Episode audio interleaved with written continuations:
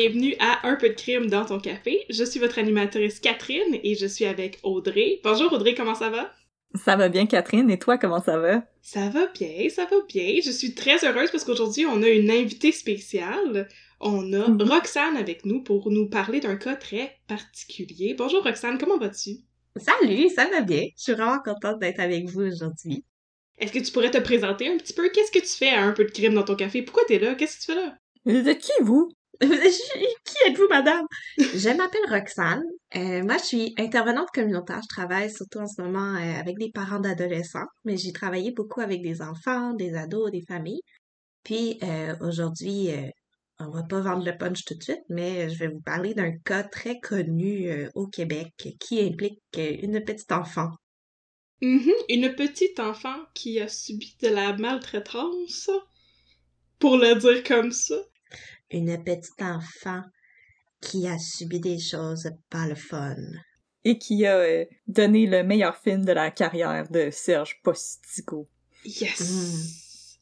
Et Roxane, tu as du café pour nous aujourd'hui. Alors, qu'est-ce qu'on boit aujourd'hui? C'est un café de Kittel Coffee, euh, qui est un euh, café de torréfaction quand même assez pâle.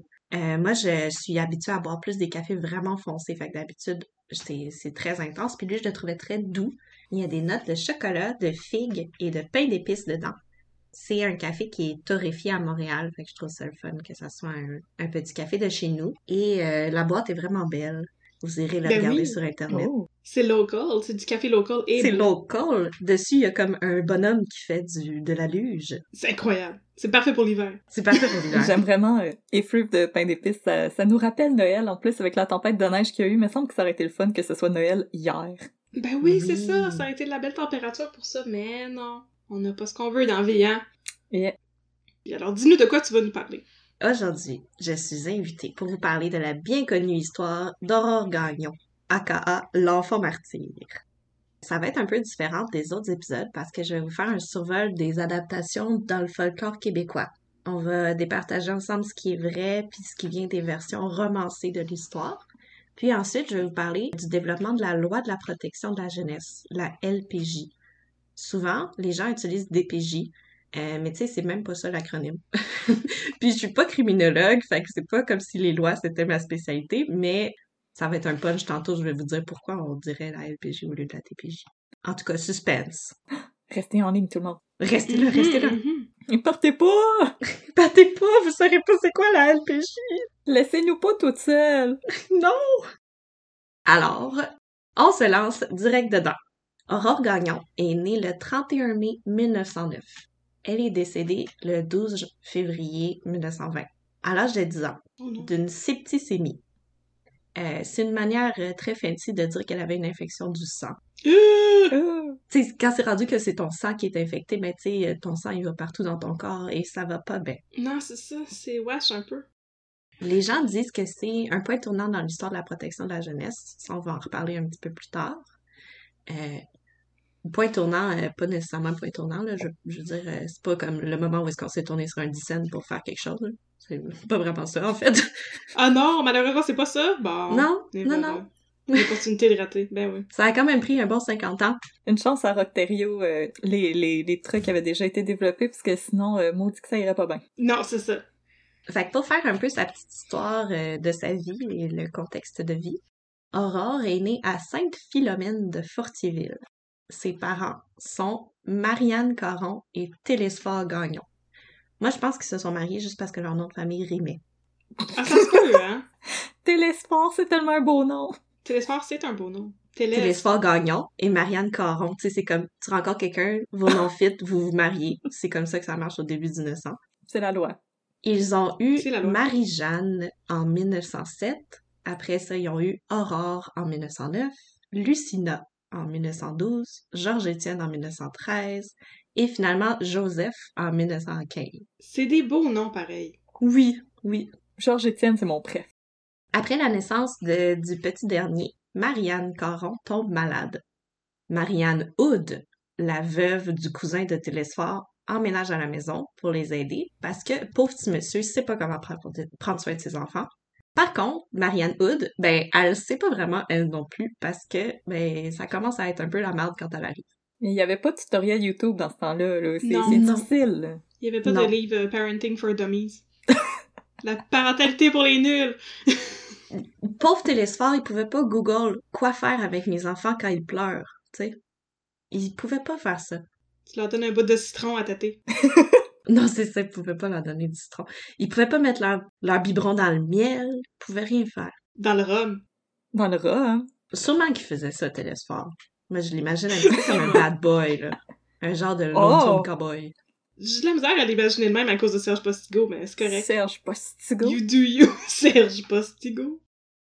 Mais c'est ça. Bon, tout le monde, euh, tout le monde sait que Aurore est décédée malheureusement parce que ça a vraiment marqué l'imaginaire québécois. Euh, il y a eu plein d'adaptations de cette histoire-là dans la littérature, au théâtre, puis tout ça. Puis là, je vais vous faire un, petit survol de c'est quoi les différentes adaptations, puis à quel moment, puis on va voir euh, comment euh, Aurore est devenue de plus en plus un mélange entre Cendrillon et Blanche-Neige, et elle est devenue un ange dans le ciel, et elle est devenue plein d'affaires. Puis après, on va se demander, mais c'est quoi qui est vraiment arrivé? La première adaptation, c'était un monsieur qui s'appelait De Beaujolais, entre 1927 et 1930. On se souvient que Aurore est décédée en 1920. Puis là, sept ans plus tard, il y a Monsieur Chose qui décide Hey, moi là, je vais faire un beau roman policier avec ça. Vraiment sensationnaliste. Le, le personnage principal, qui s'appelle Pascal Léonidas Herménégilde Dupont, Nice! C'est catchy! C'est très catchy collection comme de nom. Ouais, ouais. Pourquoi l'appeler Hercule Poirot quand il peut avoir quatre noms, tu sais? ben ouais, Exact. Come on. Pascal Léonidas Herménégilde Dupont. tu sais. Fallait le faire. Rolls off the tongue, c'est comme on dit. C'est- très facile à se mettre Si en vous bouche. êtes en train d'écrire un roman puis que votre personnage a comme pas minimum quatre noms, qu'est-ce que vous faites? C'est ça. Sérieusement. Pensez à votre projet, là. Franchement. Bon, cette histoire-là met en scène Pascal Léonidas Herménégilde Dupont, avec son triple nom composé, qui est un enquêteur qui se déguise en petit vieux mendiant pour rentrer dans la maison et demander hospice à la famille. Et là, dit Est-ce que je peux rentrer, s'il vous plaît, chez vous? Je ne suis qu'un petit vieux mendiant. Puis là, Marianne Hood, la méchante madame, a dit Ben oui, rentrez. C'est ça que le bon Dieu nous a permis de faire, accueillir les mendiants chez nous. Il faut qu'on fasse ça. Fait que là, elle laisse rentrer. Mais en fait, c'était pas un petit vieux mendiant, c'était notre enquêteur favori, Pascal Hermé Léonidas Herménégilde Dupont.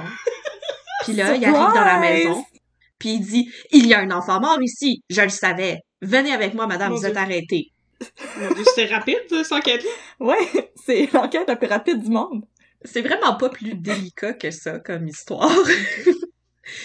Ça a passé de 0 à 100, là. C'est pas un roman policier, c'est une brochure policier. Mais après, il y a comme le procès, super sensationnaliste aussi, euh, où est-ce que ils, ils font le procès de la madame, là, puis là, ils sont comme, c'est pas correct, l'enfant est mort. Mais tu sais, à part le fait mal. qu'il y ait un enfant mort dans l'histoire, pour de vrai, ça n'a pas rapport avec Aurore. Puis franchement, on aurait pu s'en passer de cette version-là, je pense. Mais on aurait manqué le plus beau nom de l'histoire du Québec. Ouais, c'est ça. Ça, c'est vrai. Ça, c'est vrai. Mais ça aurait pu juste, juste être genre une short story de cinq pages, là. Ça aurait été bien correct.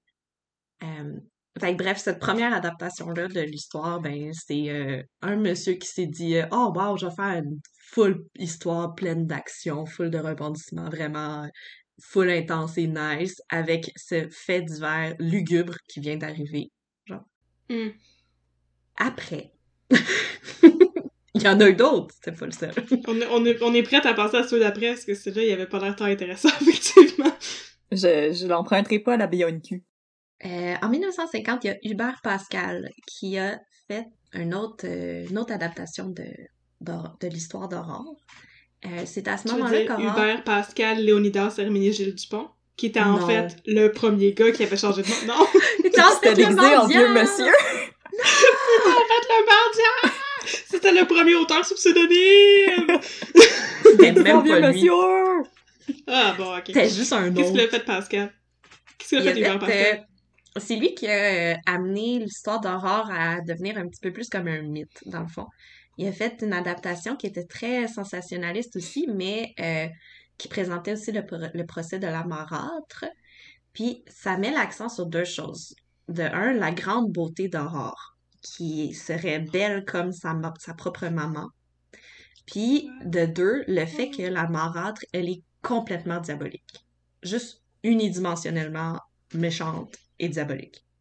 C'est ça qui se passe dans la version de d'Hubert Pascal. Dans cette histoire-là, la marâtre, c'est vraiment l'unique responsable de tous les malheurs, alors que dans la vie, euh, les deux parents, le, le père d'Aurore et la marâtre ont été euh, les deux inculpés. là. Les deux étaient de ce qui est Oh arrivé. non. Pas de. Comment Télésport, je rootais pour toi. Télésphore, il y avait quand même des petites crottes. euh, Sur le cœur, comme Brad Spitfire. Exactement. Dans le car wash émotif. Dans cette deuxième adaptation-là, il y a beaucoup de scènes de description de choses vraiment dégueulasses. Il y a des scènes où est-ce que ça, ça raconte euh, plein d'affaires dégueulasses, comme elle se fait battre, puis tout. euh, puis là, après, elle se lancer dans la soue à cochon. Ah! Et c'est un peu trash. À un point tel que, en 1960, l'œuvre est reprise aux éditions Bélier et elle est incluse dans une collection dans laquelle on retrouve aussi les 120 jours de Sodome et le Kama Sutra. Oh! Oh mon dieu, non! Non, non, non, non, non! Non! J'étais tellement inconfortable dans mes recherches là, de découvrir ça Oh! Ew! parce que à ce moment-là, ben, Aurore est perçue comme un conte sadique, dans le fond. Oh, c'est terrible. Mais Entre voyons donc! À cause du moment précis où est-ce que dans cette histoire-là, elle, elle s'est fait battre, elle s'est fait lancer dehors, puis là, les cochons lèchent ses plaies. Oh! Oh non! Oh, je suis contre! Malaise, Oh. malaise. Oh Vache. non! Il y a des gens qui ont lu ça puis qui étaient comme Yup. Yep. Livre d'horreur. C'est c'est Ah. proto-Patrick Sénécal, mais c'est comme un fait divers viré en roman. Ah, c'est ça! Avec un enfant. C'est spécial, pareil. Je suis mal à l'aise. Je vais aller prendre ma douche. Mais là, je suis sûre que tu sais- je suis sûre que tu ne connais pas la réponse à ma question très sophistiquée qui est la suivante. Y avait-tu le droit à ces gens-là de tout écrire des livres en utilisant les vrais noms des gens? Mais ça, je trouve ça bizarre, là, que c'est ça le vrai nom d'Aurore, puis de Marianne Hood, puis tout ça, puis qui Mais- racontent des affaires aussi épouvantables sur leur compte, là. Je pense que dans les dans les livres, t'as pas nécessairement les euh, noms de famille, là, pis tout. C'est comme un peu un conte, tu sais. Ça, c'est plus des personnages qui sont là pour te, te, te faire apprendre une leçon morale, genre. Mais c'est vrai que c'est un petit peu questionnable de se dire qu'ils utilisent ça pour faire des histoires euh, qui vont être dans la collection du Kama Sutra et des 120 jours de Sodome. C'est un, ouais, c'est un peu particulier, ok. Passons au prochain, au prochain sujet, là. Qu'on ait, Oui. Histoire qu'on ait moins mal au cœur. Qu'on se cleanse le palette un petit peu parce que c'est. La prochaine adaptation, moi, je pense que c'est- c'est ma préférée parce qu'il y a quand même des affaires vraiment le fun qui se passent dedans.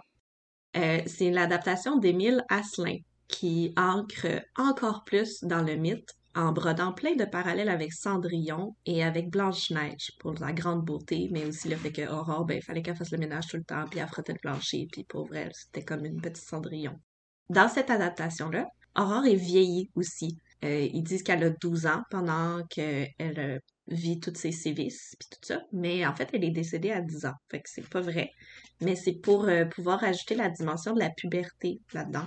Puis dans cette histoire-là, ben, il y a des affaires de comme brûlure au tisonnier. Et là, ça fait vraiment bizarre que j'aille dit. Ça, c'est ma préférée parce que c'est vraiment trash que ce que je suis en train de raconter. Ça, j'allais dire 12 ans au lieu de 10 ans. Est-ce que c'est censé être moins pire que c'est ça? non! ouais, parce que là, moi aussi, j'étais comme c'est parce qu'ils veulent inclure des affaires que j'aimerais qu'ils inclusent pas? C'est ça, mais... Je pensais que t'allais dire qu'au lieu d'avoir 10 ans, on en avait 20, tu sais, puis là, l'histoire est différente, puis ça devient littéralement Cendrillon, mais ok. Non, non, c'est pas ça. C'est c'est qu'est-ce qui se passe avec la marâtre que je trouve le fun. Mais euh, qu'est-ce qui se passe avec. Aurore, c'est pas le fun. Mais en tout cas, Aurore est vieillie, là, il ajoute genre des affaires de comme la brûler au tisonnier en dessous de sa jupe, pis c'est vraiment d'eggs. Hein? Tu sais, Émile Asselin s'est demandé genre comment je fais pour one-up l'histoire des cochons? On va rajouter la puberté puis l'inceste dans cette histoire-là. Oh non! Guys! Non, mon y a Dieu. personne qui vous avait demandé ça! Pourquoi qu'on t'a invité pour raconter cette histoire-là, nous autres, là, voyons Je donc? sais pas. Excusez-moi. C'est épouvantable! Mais dans cette adaptation-là, la marâtre, elle est méchante, puis elle est pas fine, puis toute. Mais c'est pas à 100% de sa faute à elle, parce qu'il y a une twist. Elle est enceinte! Ah, je pensais que c'était le diable. Ouais, je pensais qu'elle était possédée. Elle a Ben- fait un pacte avec le diable. C'est un peu ça, vous allez voir. Elle est enceinte du diable! Es-tu enceinte Parce du diable? que c'est pas une bonne raison de battre des enfants, vous me direz, je vous l'accorde. Mais pour Asselin, ben, ça avait bien, bien du sens. Marianne, numéro 2, est en famille et c'est de la faute de son bubby. C'est le bubby dans sa bédaine qui est responsable des sévices parce que c'est lui qui lui dit de faire ça. Ok, ça, ça c'est encore quelqu'un qui comprend pas comment fonctionne l'anatomie féminine. là. Non, Non, vraiment pas. Non. Euh, je sais pas si ça rend ça moins pire ou si ça rend ça pire. C'est quoi la vision que les gens avaient des femmes enceintes à cette époque-là? Que, à quel point tu penses que on est genre juste taken over par euh, notre bébé, là? Ben, moi j'aime l'idée du lien télépathique avec ton fœtus, tu sais. Là, ça Ouais. devient du fantastique. Là, je trouve ça bien intéressant comme concept. Ton bébé il te parle. C'est un petit peu Rosemary's Baby. Oui, c'était le bébé du Yob, justement. C'était littéralement le bébé du Yob. C'est donc le bébé qui fuck le chien dans cette histoire. Je sais pas si j'ai le droit de dire ça. Attention, le je vais chien. encore te ramasser dans collection érotique. C'est le bébé qui brouille les cartes. C'est plus politiquement correct. C'est bien. Mais qu'est-ce qui devient ce bébé-là, vous me demanderez? Ben, Marianne donne naissance à des jumeaux. Des jumeaux diaboliques! Des jumeaux, et j'ouvre les guillemets, à l'énorme groin effilé, sans front, aux oreilles pointues, avec des yeux sanguinolents, perdus dans une touffe rigide de poils. En fait, c'est pas un bébé, c'est deux cochons. Oh my god, c'est les bébés du diable pour vrai. Oh my god! Deux petits cochons, pas de front, aux poils drus. C'était le méchant diable, mais sous la forme de deux cochons qui étaient dans la bédaine de la marâtre. It's a witch! Eh, ça fait du sens, ça fait du sens, j'aime ça. Je comprends pourquoi c'est ta version préférée. J'aime bien ce Ouais. spin-là. Mhm. C'est un peu comme Zeus, tu sais, qui se transforme en cygne, mais c'est comme le, le diable se transforme en deux cochons pour venir fucker le chien. Encore une fois. Pour venir tabasser des enfants. À la fin de cette histoire-là, Aurore est devenue un ange aussi. Et le soir, elle descend du ciel et, j'ouvre les guillemets encore, souffle sur les yeux des petits garçons pour qu'ils fassent des beaux rêves. Moi, je trouve ça plate comme fin. Tu sais, devenir un enfant martyr, là, faudrait que ça vienne avec des meilleurs privilèges que ça dans l'au-delà. Genre, Je veux donnez-y des de meilleurs la crème pouvoirs. glacée, euh, je sais pas, moi, donnez-y des patins et de la gomme ballon, mais là, tu sais, vous lui donnez la mission de souffler d'en face des petits bums pour qu'ils dorment. Des petits bums cochons, là. Non, genre, tous les petits gars. Ah, tous les petits gars dans le monde en général. Tous les petits gars Ah, dans le monde, bizarre. va leur souffler d'en face pour qu'ils fassent des beaux rêves. C'est pas très COVID-friendly, là. Non, C'est comme Mr. Sandman aussi, mais au lieu de t'amener un rêve, il t'amène euh, du vent. Il vient de t'enlever le sable que t'as dans les yeux. il t'amène toutes les bactéries à l'intérieur de sa bouche. Pis il t'es Il met dans les yeux. face. Putain, bonne nuit! mais c'est 1950, on connaissait pas ça, les bactéries dans la bouche. Là. On était Non. loin de la COVID. C'est vrai. Il n'y avait pas de bactéries dans ce temps-là. Non, ça existait pas. Fait que ça, c'est ma bref histoire parce que, genre, les deux, les jumeaux bébés cochons, là, je pense que ça vaut euh, une petite mention d'honneur. En 1952, il y a encore une autre version qui sort par Benoît Tessier. Hmm. Ça ressemble aux dernières euh, versions, là, aux deux dernières. Mais euh, on ajoute une nouvelle motivation à la marâtre. C'est le monies. Oh, le bling! La marâtre est une gold digger qui veut du bling bling. Elle est aussi en famille dans cette histoire. Et euh, dans le fond, ce que j'en comprends, c'est qu'elle est comme devenue un dragon qui veut collectionner des sous, tu sais, ramasser des trésors. C'est ça que ça y a fait, là, tu sais. Oh non, c'est Benedict Cumberbatch! C'est ça! Oui! C'est Smog. Ouais. Smoke! Smog. Fait que il était loadé. Il était, il était riche, c'était un vieux riche, je sais pas Ah. pourquoi. Je sais pas comment tu fais pour avoir cinq enfants, puis aussi une femme malade, puis être riche en même temps. Parce que j'ai jamais trouvé aucune information sur c'était quoi sa job. La magie des contes. Ouais. Quand la marâtre accouche dans cette euh, version-là de 1952, son bébé est mort-né. Et ça dit qu'il, ouvrons les guillemets, n'était pas normal. Fermons les guillemets. On peut se questionner à savoir, ça voulait dire quoi ça, ne pas être normal en 1952? Tu sais, ça pouvait être pas mal n'importe quoi. Le bébé aurait pu juste comme être roux, puis il aurait dit il est pas normal. Euh, C'est pas normal cet enfant-là. Oh non. Ouais, c'est un gros. Mais bref, euh, c'était une version quand même euh, un peu plus sobre. Il y avait pas de bébé cochon euh, diabolique. Puis ça avait l'air d'être Il y a peu juste des roues. Juste, juste un bébé pas normal, mais pas normal, c'est très... c'est ouvert à l'interprétation. Euh, finalement, en 1990, on a eu la version euh, d'André Mathieu qui s'appelait Aurore, l'histoire vraie, sous-titré Une histoire vécue, pour si jamais on n'avait pas compris le titre. La vérité vraie. La vérité vraie sur ce qui s'est vraiment passé. Vraiment vrai, c'est vraiment ça, que c'était pour de vrai, de vrai. Mhm. Est-ce que c'était vraiment ça que c'était pour de vrai de vrai? Mais non.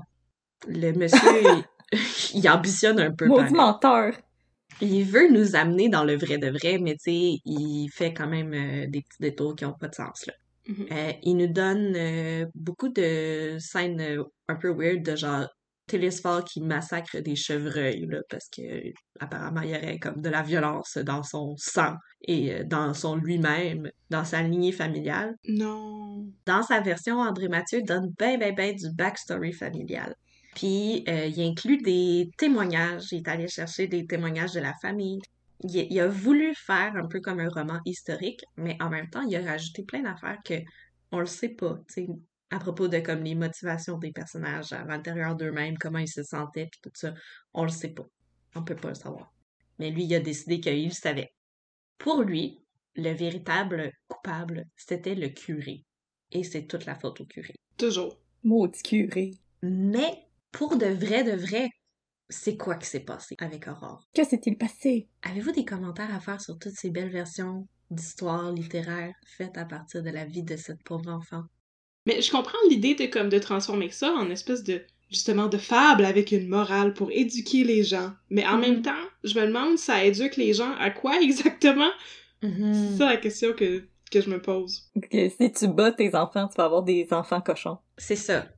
Si tu Oui. fais le mal, tu recevras le mal. Ah, ok, parfait. What comes around goes around. Comme la tune Ouais. de Justin Timberlake. Exact. Il a, il a écrit cette chanson-là en l'honneur de Aurore. On la repartir. Après qu'il a lu le livre là, avec les enfants cochons, il était comme faut que j'écrive un- une chanson là-dessus. Faut que j'écrive quelque chose là-dessus, c'est trop bon. C'est trop bon. Bon, ben on est rendu dans le pour de vrai de vrai. Qu'est-ce que Oui, c'était cette histoire? Ouais. Qu'est-ce qui se passe? Ne nous mens pas, Roxane. Pour de vrai de vrai, j'ai trouvé des informations sur le site de la Sûreté du Québec. C'est un peu sommaire, là, mais c'est plus là-dessus que je me base. Bon, l'affaire Aurore Gagnon, ça s'est passé à Sainte-Philomène de Fortierville, dans le comté de Lotte-Binière. C'est un village où il n'y a absolument rien d'autre qui s'est passé jamais. C'est la seule affaire qui est arrivée. Puis c'est vraiment dommage pour eux. Assez. Ouais, mais Ouais, mais c'est en masse. il aurait pu essayer de comme équilibrer ça avec une grosse découverte formidable ou quelque chose de le fun. tu sais. Un beau gros festival de musique. Ouais, un beau petit festival hipster. Où est-ce que les gens restent dans des tentes? Bon, Marianne Caron et Télésphore Gagnon se marient en 1906. Ils commencent à avoir des enfants. Ils en ont cinq. Je les ai nommés tantôt. Marie-Jeanne, Aurore, Lucina, Georges-Étienne et Joseph. Après la naissance de Joseph en 1915, Marianne tombe gravement malade. Elle a la tuberculose. Puis elle est Oh hospitalisée. Oh. Le couple, d'un accord commun, accueille Marianne Hood au sein de la famille pour aider avec les enfants. Je riais de Télésphore tantôt parce que je disais, pauvre petit monsieur, il sait pas comment s'occuper de ses enfants, mais c'était vraiment normal à cette époque-là. On se replace dans l'époque, c'était normal. Les, les papas de famille ne savaient pas quoi faire dans leur famille. Mhm. Fait que Marianne euh, Caron, qui avait la tuberculose, a trouvé, elle s'est dit oui, c'est une bonne idée, euh, laisse euh, Marianne Hood, la veuve de ton ancien cousin, euh, venir vivre à la maison pour aider avec les enfants. Marianne Hood joint le, le- le foyer familial en 1915. En 1917, j- le petit Joseph décède à Oh deux non. ans. Oh non. Oh, Ouais. Petit. Joseph. ça n'éveille pas vraiment les soupçons parce que au début de 1900, un enfant sur quatre meurt en bas âge. Dans la famille, il y a cinq enfants, un enfant sur cinq est mort, c'est relativement normal. T'es dans les statistiques. C'est ça. Petite parenthèse, la plus grande cause de mortalité infantile était l'entérite secondaire reliée au lait de vache contaminé. Ça, c'est Ah! la Oh! gastro du vieux lait chaud. Oh! Oh! Non! Oh, c'est terrible! Pauvres enfants! Oh! On trouvait Oh ça non. tout à fait normal à l'époque de mourir de la diarrhée à cause de notre vieux lait chaud entreposé dans la ferme. Oh mon dieu, wesh! Bon. Ceci était une pub pour les réfrigérateurs. Oui. Fait qu'à ce moment, à ce point-là de l'histoire, en 1917, ben, un enfant sur cinq dans la famille est décédé. Ça reste que c'est normal, pis ça peut être euh, pas de la faute à personne. Le 23 janvier 1918, Marianne Caron meurt de sa tuberculose et de toutes euh, Oh non! les complications de tout, de, tout cela. Comme dans Moulin Oh. Rouge, peut-être qu'elle toussait du sang, comme Je Satine. pensais pas qu'elle mourrait. Probablement qu'elle toussait du sang comme Satine. Oui, Marianne Ben, Caron. Ewan McGregor est était à côté d'elle, pis il était comme non. Donc, le 23 janvier, Marianne Caron meurt. Neuf jours plus tard, Télésphore et Marianne Hood se marient. Vous auriez pu attendre un petit peu, ma gang de vous autres. Ils ont été vraiment vite sur le piton. Neuf jours. Les petits tannants auraient pu se retenir un peu, hein? Au moins, euh, je sais pas, porter le deuil pendant dix jours? Ok, on a fini de l'enterrer. Ok, euh, curé, euh, prochaine cérémonie, on est prêt à se marier. Check, je peux revirer mon veston de bord. Maintenant, il est blanc. Avant, il était noir. Il est blanc. Il y a deux c'est ça? Toujours en 1918, Lucina meurt à 6 ans, dans des circonstances Oh. nébuleuses. Là, on est rendu à deux enfants sur cinq qui sont décédés. Ça commence à être weird. C'est comme, soit ils sont vraiment malchanceux, ou il y a quelque chose qui marche pas, là. Leur lait est vraiment pas bon. Ouais, ton lait, il fait vraiment pitié, là. Ouais, là, le lait chaud, là, ça marche pas pantoute. Lucina, c'est l'enfant dont on n'entend jamais parler de nulle part. Comme, elle est même pas sur la page Wikipédia de la famille. Oh non. Je comprends pas comment ça se fait qu'elle est tombée dans les craques de même. Puis qu'il y a personne qui a pensé à elle. D'un crack du divan. Elle est tombée dans les craques du divan. Bon. En 1919, ce serait le début des sévices à Aurore. Encore une fois, je sais pas pourquoi on parle pas plus de Lucina, parce que si Marianne Hood est arrivée dans la famille en 1917, puis que Lucina est décédée en 1918, ben elle aussi Mhm. peut-être qu'elle a vécu des sévices pendant un an. Il se peut, hein? Le 16 septembre 1919, Aurore est hospitalisée pour un ulcère au pied qui veut pas guérir. Ouch! Il n'y a pas d'affaire de tison en feu en dessous de sa jupe. Il n'y a pas d'affaire de cochon qui mange ses bobos. Il n'y a pas d'affaire de tout ça. elle, a été hospitalisée pour son pied qui, qui avait une infection, une blessure au pied qui voulait pas guérir. Elle avait pilé sur un gros Lego. Ouais, un gros Lego, mais genre en métal, avec le tétanos dedans. Euh, Il n'y a pas non plus, tu sais, d'affaires de comme les mains sur le poil. Ça, ça vient des films, ça vient du folklore, ça vient de toutes les choses qu'on a imaginées alentour. Mais euh, c'est pas, il n'y a pas nécessairement de truc de genre ses mains étaient sur le poil. Là. Aurore avait les cheveux coupés vraiment courts. Mais, tu sais, dans ce temps-là, Mhm. c'était... euh, il y avait des poux, puis plein d'affaires. Puis le monde était sale. Puis c'était bien pratique d'avoir les cheveux courts quand t'es un enfant pour pas avoir des poux, puis être sale, puis être euh, tout croche. Ça se peut, hein? Pas être un pouilleux. Quand on pense à Aurore l'enfant martyr, on pense à Ah, elle avait les cheveux coupés tout court, tout croche, full lait parce que sa marâtre était fâchée contre sa beauté puis tout. Mais non, ça aussi, ça vient de toutes les histoires qu'on s'est faites alentour. Elle avait juste les cheveux courts parce qu'elle avait les cheveux courts, tu sais. Il n'y a pas nécessairement de raison terrible en arrière de ça. En 1920, le couple, Télésphore et Marianne numéro 2, reçoit la visite de Rose Anna Gagnon, la sœur de Télésphore, et de la voisine Exilda Lemay. Les deux euh, personnes qui ont visité là, au début de, de cette année-là auraient vu que Aurore n'allait pas vraiment bien, puis auraient aussi vu Mhm. l'inaction des parents. Oh non. Mais se sont, ils ont- se sont pas prononcés, ils ont rien dit, ou euh, ont rien fait de concret, on sait pas. Mhm. Le 12 février 1920, Aurore sombre dans un profond délire. Le Mm. docteur Oh non. arrive sur place et dit que c'est un coma. Je sais pas Hein? à quel point il y avait la connaissance euh, médicale pour dire ça, qu'elle était dans le coma, mais bon, il Ben- dit Elle est dans le coma. c'est c'est pas la même chose. Ben, c'est ça, j'allais dire, faire un délire puis être dans le coma, c'est des actions un petit peu opposées, là, dans ma tête, là. Mais Ouais, hein? si je me fie aux vieux euh, articles qu'on consulte des fois pour nos articles, j'ai l'impression que c'est pas clair c'était quoi faire un délire à l'époque parce que souvent Mhm. c'est c'est des choses vraiment différentes là comme Pleurer. Ouais. c'est pleurer, Ouais. crier, euh, dire des choses qui font pas de sens, perdre connaissance. Ah, perdre connaissance. Fait qu'elle a perdu connaissance puis elle était dans le coma, puis elle était comme, elle fait un délire! C'est le coma! Ouais. Ok. Euh, le curé était aussi présent là, euh, au moment où est-ce que Aurore a sombré dans un délire. Ils ont appelé le médecin et le curé. Ben oui, c'est complémentaire. Puis le curé, ben, il a, il a dit euh, Je suis d'accord avec le médecin. Il a pas fait grand-chose de Mhm. plus que ça, parce que je pense pas. Mhm. Je seconde. C'est ça. Je Deux seconde. secondes. Télésphore, à ce moment-là, il était parti dans le bois. Mais pas nécessairement pour travailler. Il était un juste parti chevreuil. dans le bois. Juste frappé qui a un chevreuil dans la face. Ils l'ont averti, puis il est revenu. Mais moi, je trouve que c'est bien le loin, bout qui a le moins de sens. Parce que comment Oui. tu cales le monsieur qui est parti dans le bois? Tu sais, Call le télésphore. il n'y a pas de téléphone cellulaire, télésphore. Euh, Il n'y a pas de Wi-Fi dans la forêt. Non, y en a pas? Y a une pagette? Il y avait sûrement pas de pagette. Tu cries fort. Tu sais, c'est quoi, la, la voisine est sortie dehors, puis elle a lâché genre un gros cri.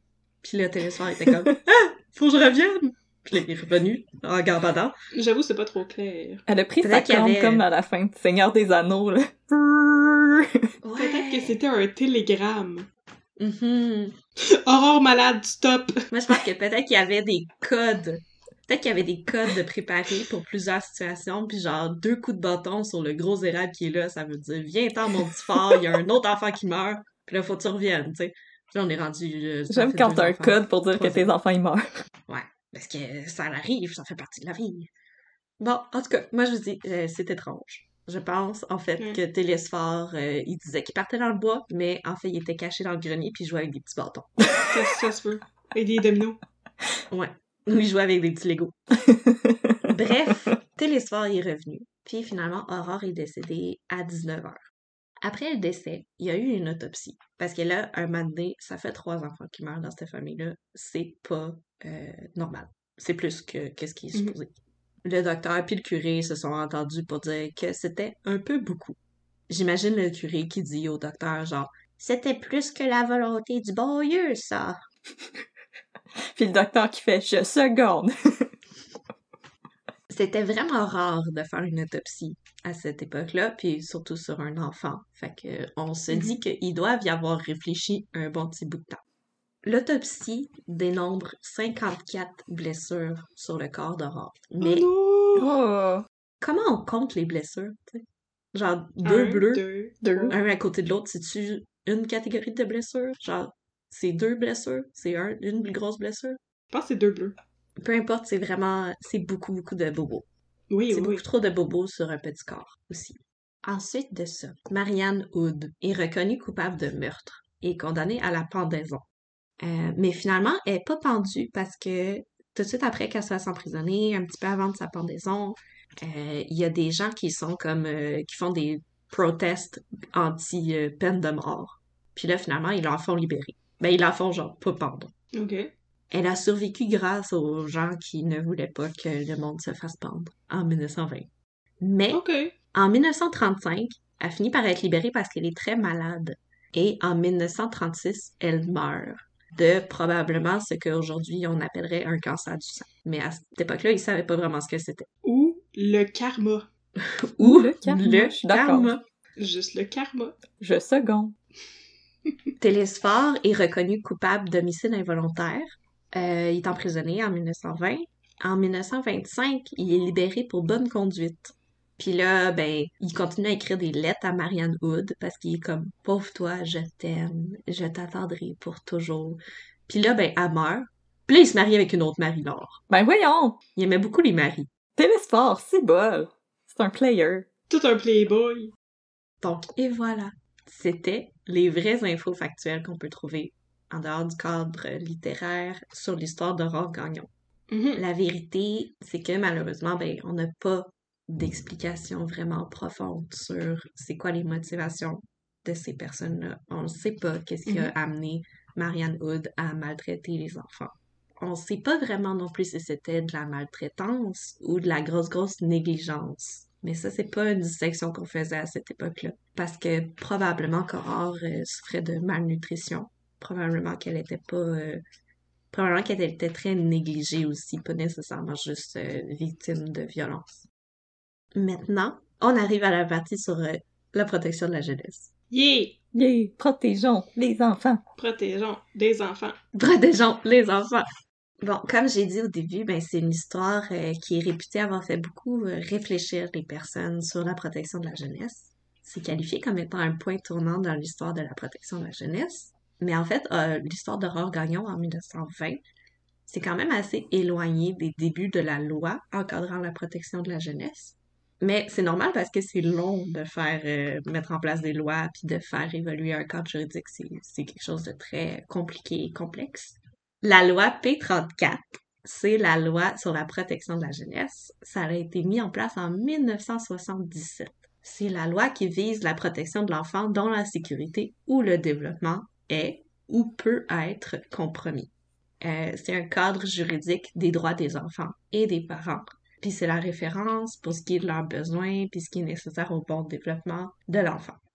On dit la LPJ, la loi de la protection de la jeunesse, mais il y a plein de gens qui disent la DPJ, mais comme la DPJ, c'est la direction de la protection de la jeunesse. C'est pas la même chose. Ah! Puis comme la loi, c'est la loi, tu sais. Mais quand on parle de la DPJ, la direction de la protection de la jeunesse, il y a plein de DPJ. Il y a plein de directeurs, directrices de la protection de la jeunesse qui travaillent dans tous les CIUS ou les CLSC ou toutes les places. Il y a plein de petits DPJ. Puis il y a une loi, une LPJ. Ah, je pense que je comprends. OK. Ah, ok, ok, ok. Fait que c'est pas juste un gros département. Non, c'est ça. Il n'y a pas juste un de. Ouais, il n'y a, y a pas une. C'est pas la DPJ comme la grosse affaire.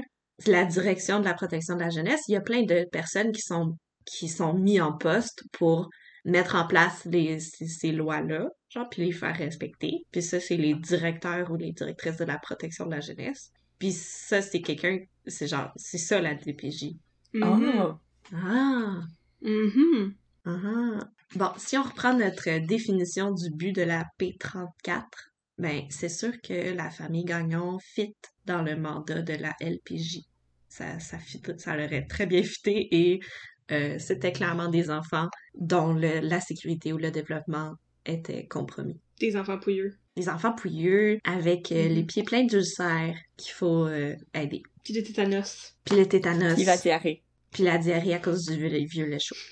Mais ça, c'était normal, par exemple. Ça, c'était pas un motif de compromission à l'époque parce que tout le monde avait la diarrhée du vieux lait chaud. Ça arrive. Oh non!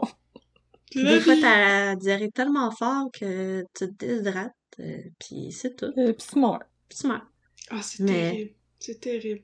Ouf. Tu sais, ça donne comme plus le goût jamais de boire du lait. Non, pas en tout. J'en bois déjà pas beaucoup, fait que je vais continuer comme ça. J'aime ça, pas avoir la diarrhée. Tu fais bien? Bon, c'est comme la partie un peu plus encore triste de ma présentation. Oh non! Tu sais, il y a beaucoup de monde qui disent comme Ah, s'il y avait eu la DPJ à cette époque-là, ben Aurore Gagnon, ça y serait pas arrivé, tout ça, puis tout. Mais malheureusement, comme ça veut pas dire. C'est vraiment complexe à mettre en place, à instaurer, euh, la protection de la jeunesse. Puis il y a plein de, de paramètres, puis il y a plein de choses qu'il faut prendre en compte. Puis dans la loi P34, dans la loi de la protection de la jeunesse, le quatrième Mhm. point de ça, c'est que toutes les décisions qui sont prises en fonction de cette loi-là doivent le plus possible tendre à garder l'enfant dans son milieu familial. Parce qu'il y a plein de recherches en développement de l'enfant qui ont démontré que c'était plus traumatisant pour un enfant de se faire sortir de sa famille que de vivre dans un contexte qui est peut-être pas optimal, puis qui répond peut-être pas comme pleinement à ses besoins. Oh, c'est terrible, ça, mon Oh. Dieu. Parce qu'une des choses les plus importantes dans le développement de l'enfant, c'est la stabilité dans son environnement. Mhm. C'est qu'il soit capable d'avoir une routine, puis de savoir à quoi s'en tenir. Pour être Mhm. capable de créer des liens de confiance avec les gens autour de lui, puis tout ça. Mais c'est ça, c'est c'est très compliqué, c'est très complexe. Euh, c'est Mhm. toujours des, des, des questions difficiles. Puis je pense que la, la DPJ, la Direction de la protection de la jeunesse, a euh, vraiment comme mauvaise presse dernièrement, surtout depuis les dernières années, depuis qu'il y a eu l'histoire de la petite fille à Granby. Puis là, au début Oui. de cette année, il y a eu la petite fille à Laval. Ça, ça l'a fait beaucoup, beaucoup parler. Puis là, ça l'a fait... Les gens se sont dit, ben là, c'est des enfants qui avaient été rencontrés par la DPJ, comment ça se fait que c'est arrivé, puis tout ça. Mais c'est dur. Parce que des fois, comme les intervenants de la DPJ sont à prendre une décision qui est vraiment juste euh, comme choisir entre plusieurs mauvais scénarios, puis essayer de trouver le moins Ouais. pire de ces mauvais scénarios-là, tu sais. Mhm. Il n'y a pas de solution magique euh, dans ces situations-là. Bon, ben c'était déprimant comme fin d'histoire, ça! C'est déprimant. Alors, c'est la fin de l'histoire d'Aurore, l'enfant martyr. C'est la que fin de- qu'on dise à un moment donné. Faut qu'on le signale Ouais. quand c'est la fin. là. Alors, c'est tout ce que tu avais à nous raconter pour nous déprimer aujourd'hui sur le sort des pauvres enfants. Oui, c'est tout Oui. ce que j'avais à vous raconter pour aujourd'hui. Je tiens à vous dire quand même que si vous, si vous connaissez une famille dans votre entourage qui vit des mauvais traitements, ben vous avez un, un droit de parole, puis vous avez le vous avez le droit de, de parler, de d'aller chercher de l'aide pour cette famille-là. C'est pas vrai que la DPJ euh, est genre un kidnappeur d'enfants qui prend les enfants et les éloigne et fait tout. La DPJ est mise en place pour euh, offrir aussi du soutien puis développer les compétences parentales des parents développer les compétences de ces parents-là pour euh, que l'enfant soit puisse rester dans son milieu puis qu'en plus ses besoins soient tous comblés fait que Mhm. faire un signalement à la DPJ je pense que c'est quelque chose qui est très euh, controversé encore pour beaucoup de gens puis qu'il y a beaucoup de gens qui se disent comme oh non ça se fait pas mais c'est quelque chose qui peut être très aidant puis c'est pas euh, c'est pas quelque chose qui est obligé d'avoir genre un gros impact euh, intense et négatif. Ça peut ça peut se passer très bien puis ça peut faire toute la différence dans la vie d'une famille ou des enfants. C'est ça mon message un peu plus d'espoir pour la fin C'est un beau message d'espoir, mais c'est surtout les gens qui sont dans le milieu de la santé ou dans le milieu de l'éducation, c'est les gens qui ont le plus de chances d'être en contact pour des périodes prolongées avec des enfants. Mhm. si vous êtes dans le milieu de l'éducation et que vous remarquez qu'il y a un petit enfant dans votre classe qui a l'air de passer Mhm. un mauvais moment, mais c'est absolument normal d'avoir l'instinct de vouloir poser des questions puis en savoir plus. Puis justement, il faut pas, faut pas perpétuer l'omerta. Il faut parler. On peut poser des questions. Mhm. de- le bon Dieu vous en voudra pas. Merci beaucoup, Roxane, pour ton histoire. Très bien racontée, très touchante. Sur ça Aurore fait l'enfant martyr et les différentes déclinaisons dans la fiction. Merci Oui. d'être avec nous. Merci de t'être jointe à nous. Oui. D'avoir mis du crime dans notre café. Oui, absolument, on a oublié de le dire au début. merci de m'avoir invité Ça nous a fait plaisir. full plaisir. Oui. Alors, on vous le rappelle, chers auditeurs, chères auditrices, si vous voulez entrer en contact avec nous pour euh, nous écrire des lettres d'insultes, mais aussi des lettres de compliments, ça on aime ça, oui. Vous pouvez le faire à l'adresse un peu de crime. Vous pouvez aussi nous suivre sur les réseaux sociaux. On est présente sur Facebook à un peu de crime et sur Instagram à un peu de crime dans ton café. C'est là qu'on rend euh, disponibles les beaux visuels sur lesquels Audrey travaille chaque semaine, les visuels personnalisés qui illustrent chacun de nos cas.